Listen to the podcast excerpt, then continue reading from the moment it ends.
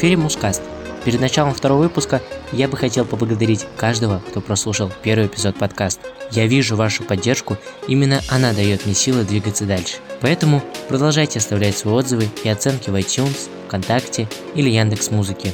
Ну а мы начинаем второй эпизод Мускаста. Поехали!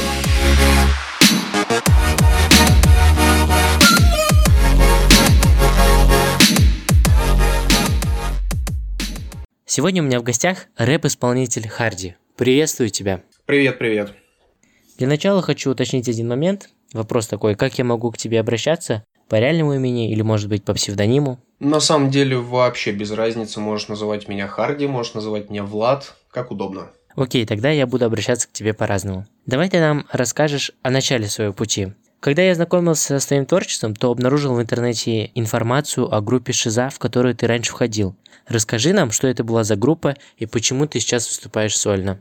Слушай, на самом деле моя музыкальная карьера началась уже очень давно, где-то еще, наверное, году в 2008, если мне память не изменяет. Мы делали в свое время треки на английском языке, я с этого, собственно, начинал. Вот. Потом мы начали уже как-то делать на русском, потом мы познакомились с Лешей Белым и сделали группу Шиза и так далее и тому подобное. И так получилось, что... Ну, мы не то чтобы распались, наши пути просто разошлись по такому критерию, как, знаешь, Леша всегда хотел делать больше андеграунд, вот. А я хотел делать всегда разную музыку. То есть я не то чтобы против э, андеграундного рэпа, да, такого жесткого, но всегда хотелось сделать что-то еще, может быть, где-то попсовое, да, где-то что-то такое интересное. И был у нас такой трек «Моя вселенная», которую я сейчас перевыпустил сольно с Антоном Шаплиным. И так вышло, что когда мы с ним выпустили этот, э, этот трек от Шизы, Леша был против этого трека жестко. Он говорил, что это попса, там и так далее и тому подобное, давай его везде удалим, знаешь, вот такая вот история. Вот. А я был как раз-таки против. И, соответственно, мы вот как-то на, на этой ноте мы, соответственно, разошлись. А дальше, честно говоря, за Лешей я особо не следил. Я знаю, что он выпускал там несколько еще треков каких-то андеграундных, и потом куда-то прям затих. Вот. А я, соответственно, ушел заниматься вообще другими делами. Вот спустя уже где-то лет пять, вот сейчас вернулся и начинаю практически вот все с нуля, с новым псевдонимом и так далее.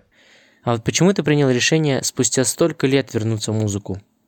А, ну, на самом деле, как говорил один человек, мой знакомый, танцор – это тот человек, который не может смотреть, как танцуют другие, ему нужно танцевать самому, да? То есть здесь такая же история, что музыка, в частности, а, рэп, да, хип-хоп музыка, а, это такая штука, которая… Это способ самовыражения и способ донесения мыслей, которые ты хочешь донести до извиняюсь за тавтологию, который ты хочешь донести до э, масс людей, то есть тебе есть что сказать. Как бы творец это тот человек, который, который обязательно что-то говорит, когда ему есть что сказать. А вот я думаю, что исключительно по этому принципу я двигаюсь, то есть когда мне есть что сказать, я говорю. То есть вот такая вот история. То есть это как бы, знаешь, это если так вот э, сказать это более метафорично, то получается такая штука, что типа, внутри тебя что-то сидит, что рвется наружу, и ты не можешь это не выплеснуть. Вот. И кто-то это выплескивает в виде там стихов, кто-то в виде там чего-то еще. Я выплескиваю это в виде музыки. Отлично. Следующий вопрос. Я знаю, что помимо музыки у тебя есть собственный бизнес, да? Расскажи нам, пожалуйста, о нем поподробнее, чем вы вообще занимаетесь, на чем зарабатываете. Ну вот, когда, собственно, я, когда у нас группа Шиза распалась, тогда примерно все это началось. Ну, скажем так, я никогда не умел работать на кого-то, да, на дядю. Мне всегда было как-то это всегда и скучно, и плюс я очень быстро разбирался в процессе, как это работает. Ну, условно, не понимал, почему я сижу здесь за какие-то копейки, когда я могу это сделать все сам, да, организовать. Тогда я понял, что я могу двигать, ну, могу и должен двигаться самостоятельно. И тогда пришла идея открыть магазин комиксов, потому что на тот момент в России их просто не не было. Целая свободная ниша и такая крутая ниша и так далее и тому подобное. И мы сделали Комик Стрит. И, соответственно, он существует по сей день, успешно развивается. У нас сейчас магазин в самом центре Москвы, в ЦДМ. И, собственно, этим я и занимался вот эти вот самые пять лет перед тем, как вот, собственно, вернуться. Сейчас, когда бизнес уже, скажем так, устойчивый и там не требуется 100% моего времени, я могу, соответственно, еще посвятить себя э, выпуску треков. Как-то так.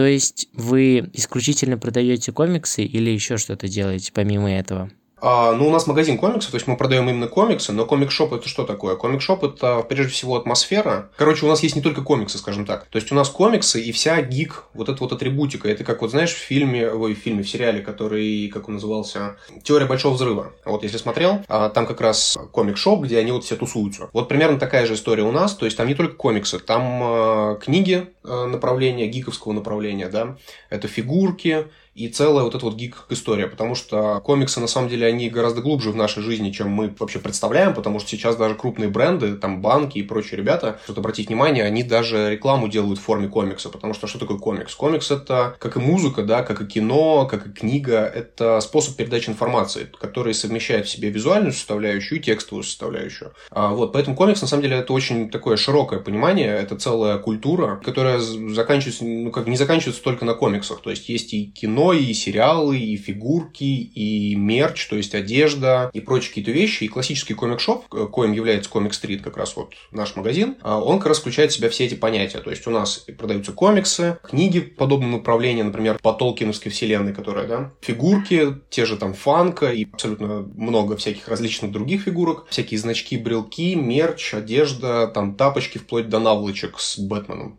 Вот как-то так. Окей, у нас все-таки подкаст связан с музыкой, поэтому мы к ней перейдем. Опиши свое самое большое достижение и самый впечатляющий провал.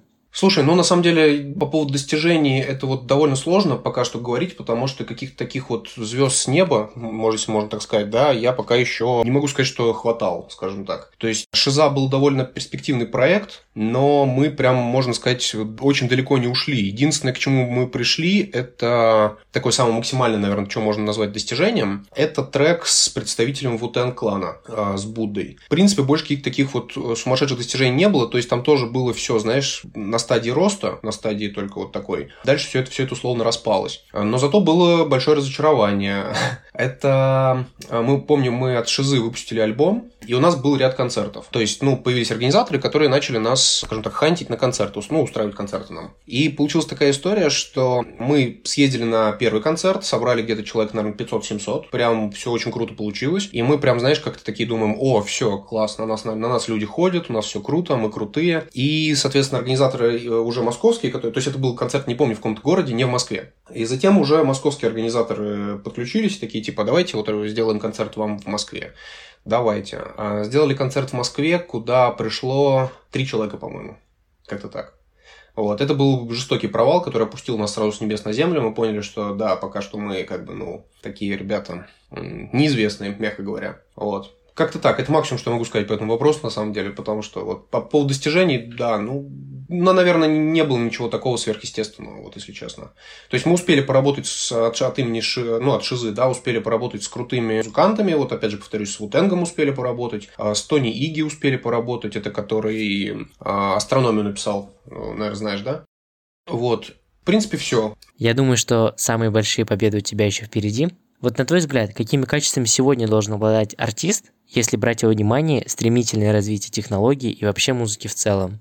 Ну, в первую очередь, на сегодняшний день музыкант должен быть, должен неплохо разбираться в продвижении, должен понимать, что делать с контентом, и это, наверное, самое важное. То есть э, на сегодняшний день э, музыкальная составляющая уходит на второй план. То есть не как раньше, да, то есть ты мог сделать крутой трек, и он сам себя продвигает. А сегодня это так уже не работает. Сегодня тебе нужно обязательно знать, что делать с этим треком на 100%. То есть понимать, как его продвигать, куда его продвигать, какими средствами его продвигать, делать ли там видео, клип, какие-то сторис, э, какой-то таргет, да, может быть, и так далее и тому подобное. То есть это самое основное. Вот, в принципе, наверное, на сегодняшний день это все. То есть, понимаешь, с одной стороны, все упростилось, да, а с другой стороны появились новые функции у артиста, скажем так. Поэтому лейблы, как бы, ну, кто бы что ни говорил, скажем так, а, лейблы имеют огромный вес. Почему? Потому что как раз лейблы – это те ребята, которые понимают, что делать с твоим контентом. То есть, вот ты выпустил песню, они понимают, куда ее деть, как ее растиражировать, как ее рекламировать, как ее продвигать, как продвигать тебя как артиста, потому что это тоже очень такой важный момент. А, очень много артистов, которые, знаешь, есть такие, ты знаешь их песни, но ты не знаешь, кто это такой.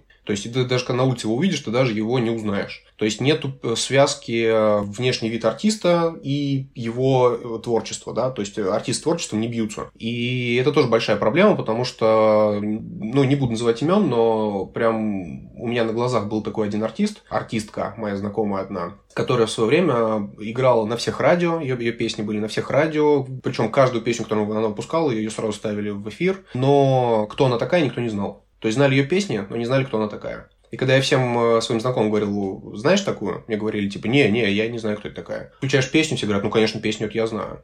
То есть на сегодняшний день это, это стало ключевым моментом, а, именно э, момент продвижения и момент вот этой связки артиста с его творчеством. То есть и в этом очень сильно помогает такие платформы, как там тот же Инстаграм, например. То есть как раз э, Инстаграм это очень хорошая площадка, где люди могут связать творчество и артиста. Как-то так.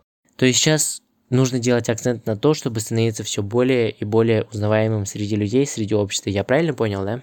Да, и понимать, что делать с контентом и какой контент вообще востребован. То есть вот, вот так. Перейдем к следующему вопросу. Что для тебя важнее, творчество или финансовая сторона? Ну, тут, знаешь, это очень сложный вопрос. На самом деле, лично для меня важнее творчество. Почему? Потому что финансовая сторона у меня, вот мы об этом говорили там, пару минут назад, да, финансовая сторона у меня на данную секунду в другом, в другом, в другой стороне, скажем так. Вот, а поэтому для меня лично творчество. Но я прекрасно понимаю тех людей, для которых это не так, потому что если ты занимаешься только музыкой, то и тебе ничего есть, Естественно, как бы для них финансы тоже имеют очень важную роль, играют очень важную роль. И в этом смысле я, например, очень рад, что наконец-то а, люди начали понимать, что музыка это та вещь, за которую тоже нужно платить, что в нее тоже вкладываются деньги. То есть, там, чтобы сделать одну песню, нужно вложить достаточно денег, а чтобы сделать хорошую песню, чтобы она была хорошо сведена, хорошо отмастерена, хорошо записана и так далее и тому подобное, чтобы все делали профессионалы, и чтобы слушателям потом было по кайфу ее слушать, это вкладываются очень большие деньги, на самом деле, во всю эту историю. Ну, как бы для кого как, да, но, скажем так, это сопоставимо с двумя месячными зарплатами в региональном городе. Это всего лишь одна песня но при этом слушатели умудряются не платить за это, да, типа, типа это же так зазорно, типа зачем платить за музыку, я пойду халявно скачаю, но при этом они хотят, чтобы им артист выдавал там не знаю, каждую неделю по треку. Ну, вот это неправильно, и я рад, что сейчас ситуация, она меняется за счет стриминга и прочих вот каких-то вещей. То есть люди вообще начали привыкать к тому, что за музыку надо платить на самом деле. То есть, ведь, чтобы сделать песню, в нее вкладываются деньги, да, и, соответственно, деньги нужно отбивать. То есть, просто в пустоту вкидывать деньги, как бы, ну, тоже, знаешь, такое себе дело. Вот. Поэтому вот как раз вопрос сложный. Для меня на первом месте, условно, творчество, но я прекрасно понимаю людей, для которых это не так. Вот так отвечу. То есть сейчас музыка все больше, все еще сильнее превращается в бизнес, да? Да, но она, но она не то, что сейчас превращается, понимаешь, она всегда была бизнесом. Она всегда была бизнесом. Почему? Потому что всегда на это тратилось особо, очень много труда часов, да, то есть а, давай вспомним те времена, когда, например, там тот же, не знаю, те же Битлз писались вообще на пленку. То есть ты понимаешь, как какие-то, какой-то адский труд записать песню на пленку. Это просто сумасшествие. Вот. И, а, естественно, должно вознаграждаться как-то. И плюс, как минимум, эти де... в это вкладываются деньги, они должны как-то возвращаться же, правильно? То есть вот такая история. Благодарю тебя за ответ. Было бы интересно узнать, как пишется и аранжируется твоя музыка. Поделишься? А, вот этот момент всегда по-разному, на самом деле. А, то есть бывает такое, что я могу услышать где-то какой-то минус, просто его купить потом его доработать. А, но чаще, конечно, я работаю, у нас есть команда своя, есть свой звукоинженер, композитор, который, соответственно, пишет, пишет, скажем так, аранжировки уже под меня. То есть, а, потому что стиль у артиста, он должен быть все-таки ну, узнаваемым же каким-то, да, то есть хотелось бы, чтобы треки были, конечно, разные, но в них было что-то узнаваемое, в том числе не только в моем голосе, да, но и в аранжировке. Вот, то есть именно поэтому по нашему направлению, а наше направление это, это примерно классический хип-хоп с помощью небольшого такого рока, да, типа, вот, иногда попсы. И как бы, чтобы вот мы продолжали двигаться в одном ключе, это должен делать, ну, в лучшем случае, ну, в, в идеале, да, это должен, должен делать, э, должна делать одна команда или один человек вообще. Вот мы стараемся работать как так. То есть ему приходит в голову какая-то идея, либо мне приходит в голову какая-то идея, мы вместе садимся с ним, и он делает э, аранжировку, на которую дальше уже пишется текст. Вот, соответственно, делает аранжировку в нужной мне тональности, да, мы заранее понимаем, будет это вокальный трек, это или будет это исключительно рыбчина, и, соответственно, он пишет, если это вокальный трек в нужной тональности, сразу в нужные там какие-то ноты, если у меня есть вдруг в голове уже мелодия там, и, соответственно, дальше уже пишется текст и записывается трек. Ты уже заранее ответил на мой вопрос о твоей команде. Ну да ладно, тогда расскажи нам, какие были интересные эпизоды в вашей совместной работе. Интересный эпизод. Слушай, на самом деле вся наша деятельность – это сплошная череда каких-то интересных и прикольных эпизодов. А, их постоянно много. То есть, как, на самом деле, вокруг каждого трека, вокруг него какая-то атмосфера, да, вокруг каждого вообще абсолютно. То есть, например, вот сейчас мы делаем трек опять с тем же Буддой из Вутен Клана, и мы его пересводим, этот трек уже, наверное, раз э, десятый. То есть, мы его свели, да, типа уже даже какую-то версию, я не, не вспомню, там, третью, четвертую, мы даже отмастерили. И только после этого мы, мы переслушали, поняли, что ага, вот тут, короче, вот, не, вот все не так, короче, да, и опять пересводить. А, вот, поэтому на самом деле таких очень много нюансов, но каких-то таких, знаешь, вот если, если мы говорим про какие-то такие сумасшествия, то, наверное, блин, мне даже нечего рассказать, вот, ну, к сожалению. Но каких-то мелочей их постоянно очень много, вот так. Окей, тогда у меня для тебя есть очень интересный вопрос. Звук какого инструмента тебе нравится больше всего и почему? Слушай, смотри, а, вот это как раз крутой вопрос, да. Мне а, нравится больше всех, наверное, гитара, которая, знаешь, такая ракешная, такая хорошая. Вот почему? Наверное, потому что я вообще как бы, ну, делаю треки в основном в направленности в такой достаточно душевной. И а, рок-гитара, понимаешь, которая... То есть каждая песня, понимаешь, она же строится на контрасте. То есть очень... Нет, давай начнем еще, еще, еще дальше начнем, короче, смотри. А каждая песня, что такое песня? А песня – это эмоция, да, то есть трек дарит тебе эмоцию. Если трек дарит тебе эмоцию, он тебе нравится, да, и там уже неважно, вот, то есть на второе место откатывается уже качество записи, там, качество там, сведений и прочие какие-то вещи, а на первом месте всегда в песне это эмоция, да, если трек дарит тебе эмоцию, то как, как, как бы он плохо не звучал, он тебе все равно будет нравиться, правильно же? Гитара а, – это та самая, тот самый инструмент, который позволяет в треке сделать вот тот самый контраст, который дарит эмоцию. Сейчас объясню. То есть вот я, например, работаю в основном, ну, то есть я и сам люблю это направление, да, и в нем, соответственно, работаю. Треки в основном делаю такой достаточно душевной направленности, но с такой легкой ноткой агрессии, как бы, да. И эту агрессию как раз и дает, дает вот ракешная гитара такая хорошая. То есть получается такой небольшой контраст, понимаешь, да? То есть э, ты рассказываешь людям о каких-то душевных вещах, и у тебя в аранжировке играет такая агрессивная гитара. То есть вот именно вот эта вот штука, как бы, она меня очень сильно привлекает, поэтому, наверное, вот ракешная гитара, как бы, это мой, наверное, вообще, наверное, любимый инструмент. А, ну, то есть прям, прям обожаю его. Вот. Но также, с другой стороны, вот того же эффекта на самом-то деле можно добиться и фортепиано, и прочими какими-то вещами. То есть, но Здесь уже надо смотреть на, понимаешь, композицию. То есть, э, какая задумка. Иногда бывает такое, что тебе кажется, что гитара это, конечно, круто, ее можно запихать везде, но когда мне вот мой композитор присылает какую-нибудь там штуку ну, какую-нибудь там зарисовку, да, э, минуса с фортепиано, это бывает даже круче, скажем так. То есть здесь надо видеть общую картину, которую ну, ты можешь иногда не видеть до того момента, когда трек не будет вообще сведен и, ну, закончен, скажем так. Спасибо тебе за такой подробный ответ. Идем дальше. Есть ли у тебя музыкальное образование и как ты считаешь, нужно ли оно сегодня музыканту? А, смотри, музыкального образования у меня нету, я никогда вообще, в принципе, с этим не был связан, но имеется в виду, там, если мы говорим про детство, там, какое-то и так далее, да, да и по сегодняшний день я никогда не был связан с музыкальным образованием вообще никак. Все, что я занимался, наверное, это были там танцы в детстве, да, из музыкального.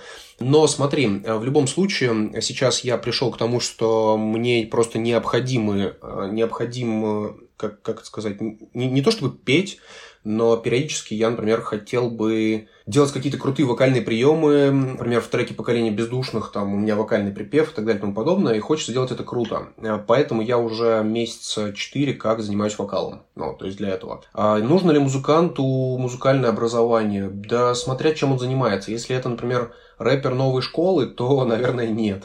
Если это, если человек хочет э, как бы там петь или вообще разбираться в ведь понимаешь, когда ты даже минус пишешь, ну, аранжировку, да, у тебя в любом случае нужно понимать, что там происходит внутри, потому что ну, человек без музыкального образования не сможет ничего сделать, потому что тебе нужно разбираться там и в гармониях, и в нотах, и во всем это нужно разбираться, причем не понаслышке, а именно прям понимать, что ты делаешь. То есть это целый трудоемкий огромный процесс. Человек без образования не сможет просто в этом разобраться, поэтому если музыкант с точки зрения композиторства, то, конечно, да, без этого ты никуда не денешься, без музыкального образования. Если мы говорим про испол... исполнителей, то, повторюсь, да, для фрешманов, музыкантов новой школы, скажем так, которые там трэпчик фигачат, им, конечно, скорее всего, ну, не, не обязательно. А если ты хочешь делать как, как, какую-то музыку, там, ну, чтобы это было помузыкальнее, ведь даже читать рэп можно в, в тональности трека, да, и тогда это звучит еще круче.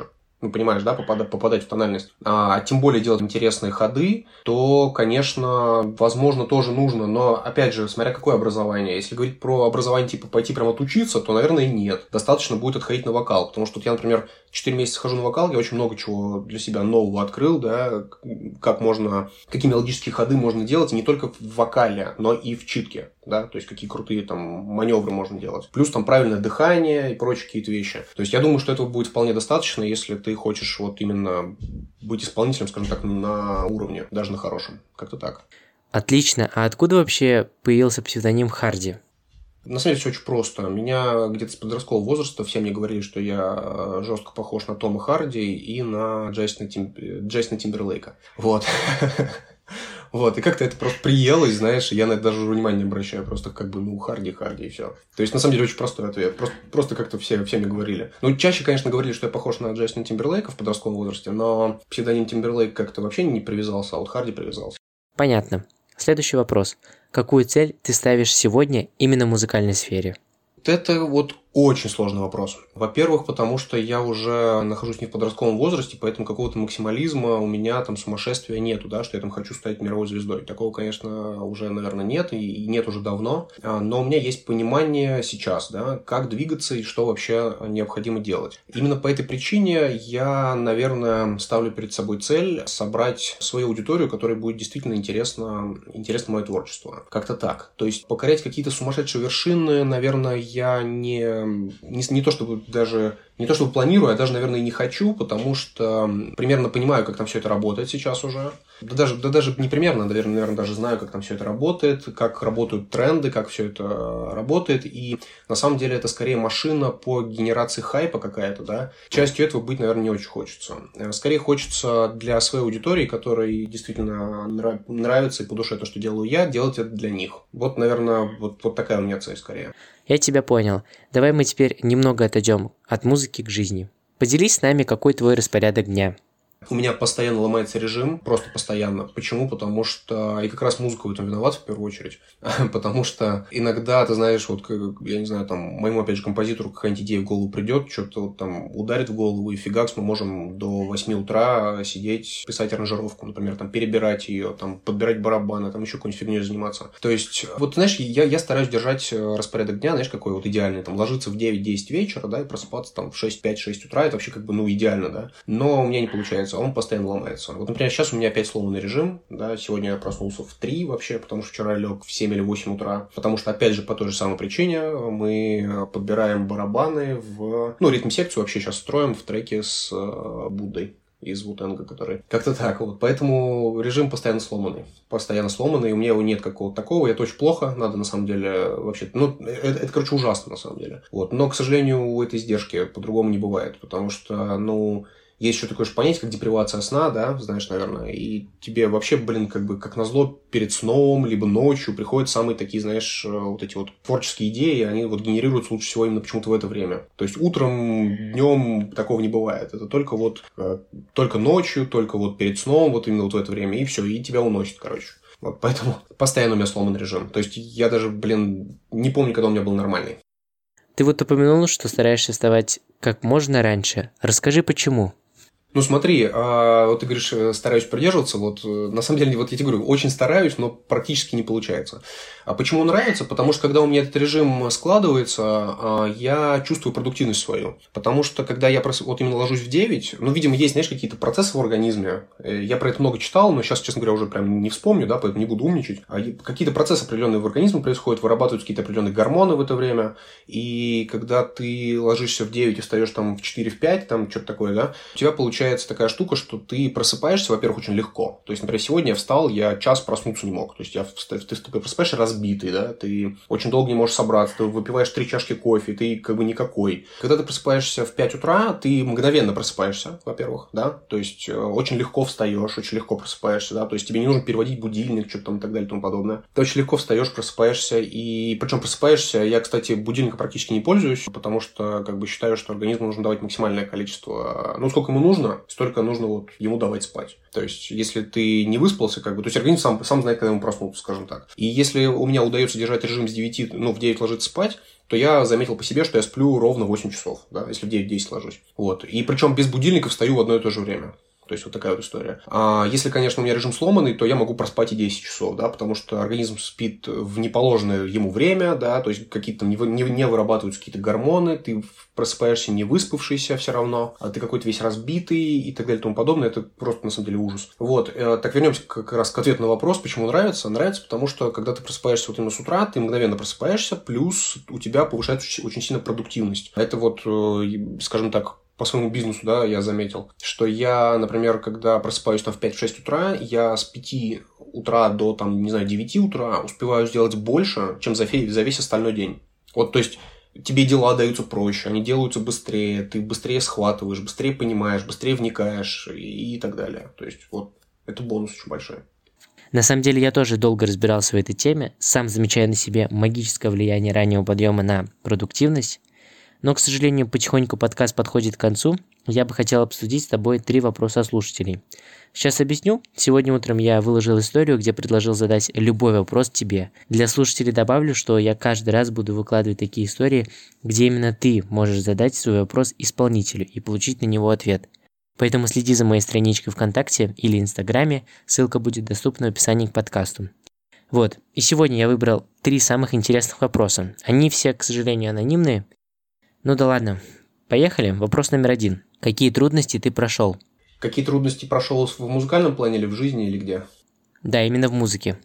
В музыке, да я на самом деле трудности прохожу до сих пор, потому что, ну вот смотри, прошло пять лет, да, я вернулся опять по большому счету с нуля, и я сталкиваюсь со всеми теми же трудностями, что и начинающий абсолютно артист, и мой бэкграунд не имеет никакого значения, да, почему? Потому что новый никнейм, меня условно никто не знает, никто не понимает, кто я такой. А, да, у меня получается, да, я знаю, как делать музыку, да, уже, то есть я делаю музыку не с нуля, да, то есть и я надеюсь, что это слышно, что она у меня более-менее качественная уже получается, я понимаю это прекрасно. А, это единственный бонус. Но трудности все те же самые. То есть на старте это отсутствие концертов практически, то есть очень сложно э, куда-то залезть без аудитории. То есть поэтому сейчас у меня цель номер один это найти, найти, нащупать и собрать свою аудиторию на ну, как бы максимально, насколько это возможно. Вот, потому что там, условно, 10 тысяч человек, к сожалению, для там, концертов и прочих каких-то вещей это не аудитория, да, это, это мало.